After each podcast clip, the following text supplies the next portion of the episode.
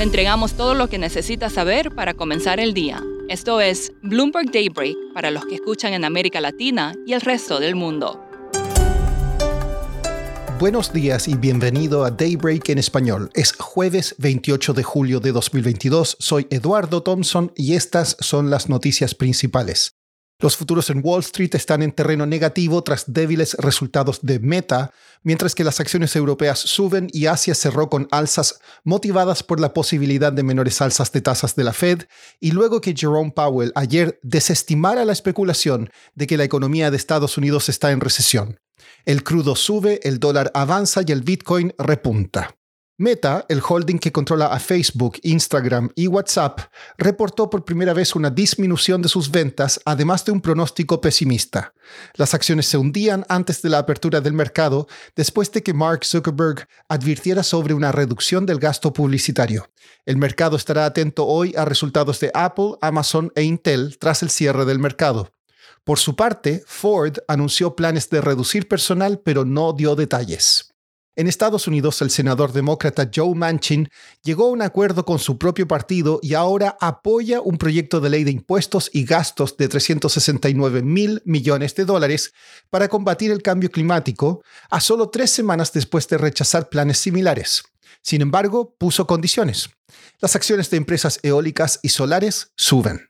El presidente de Estados Unidos, Joe Biden, y su par chino, Xi Jinping, hablarán hoy en momentos de tensión en Asia un portaaviones estadounidense y un grupo de ataque acaban de ingresar al mar de China Meridional. Se espera que Biden reafirme la postura estadounidense sobre Taiwán. Hoy se informará el PIB de Estados Unidos en el segundo trimestre. El consenso es de un crecimiento del 0,5% año a año tras una contracción del 1,6% en el periodo anterior. Pasando a América Latina, que alguien me diga quién es el ministro de Economía de Argentina, por favor. Silvina Batakis lleva menos de un mes en el cargo, pero el diario Clarín informó, sin especificar fuentes, que el presidente Alberto Fernández está a punto de nombrar al actual presidente de la Cámara Baja de Argentina, Sergio Massa, en su cargo. Massa es visto con mejores ojos por el mercado. Batakis regresa de un viaje a Washington en el que obtuvo un guiño de apoyo del FMI.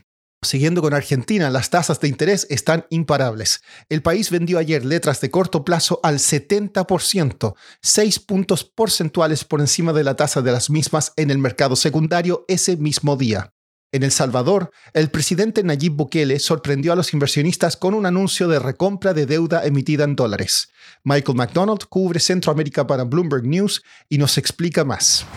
El presidente de El Salvador, Nayib Bukele, anunció ayer en Twitter que el gobierno quiere recomprar algunos eurobonos que ha colocado en el pasado. Se refiere a los bonos de, que vencen en 2023, que se vence ahora en enero, y otro bono que vence en 2025. Los dos bonos valen 800 millones cada uno. Hablamos con el ministro de Hacienda y el plan de ellos es, es comprar o recomprar más o menos un 20 a un 30%. No están esperando comprar la totalidad de los dos bonos, pero sí esperan lanzar una, una oferta en unas seis semanas para poder eh, lograr una recompra de alrededor de 30% de, de esos dos bonos. Michael, ¿qué busca el gobierno salvadoreño recomprando estos bonos? Sí, bueno, eh, los bonos de Azahor han sido bastante castigados en el mercado eh, secundario, en el, en el, mercado internacional. Entonces, los rendimientos de los bonos a 10 años ya rondan un 30%, un 40%, entonces ha limitado el acceso al mercado del gobierno de El Salvador. Entonces tenían que hacer algo para asegurar a los inversionistas que el país y el gobierno tienen la capacidad y la voluntad de, pagar, porque hay muchas, había muchas dudas sobre el vencimiento que viene ahora en enero de 23.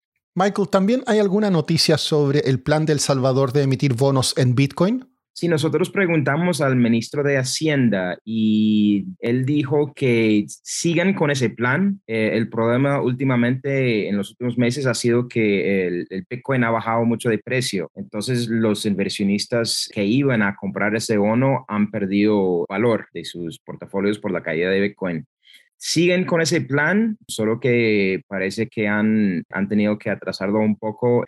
Eh, se pone en algunos meses, van a anunciar algo nuevo, pero, pero sigue, siguen con ese plan. Por último, un estudio reveló que el 5% de los pacientes que pasaron por el COVID-19 siguen sin recuperar los sentidos del olfato y gusto y que hasta 15 millones de personas en todo el mundo tienen COVID prolongado persistente. Las mujeres tenían menos probabilidades de recuperarse que los hombres, al igual que los pacientes cuyos síntomas eran más fuertes o que tenían congestión nasal. En general, la mayoría de los pacientes recuperaron el olfato y el gusto en tres meses. Eso es todo por hoy. Soy Eduardo Thompson. Gracias por escucharnos. Para conocer todas las noticias que necesita para comenzar el día, revise Daybreak en la app Bloomberg Professional, donde puede personalizar las noticias que desee recibir.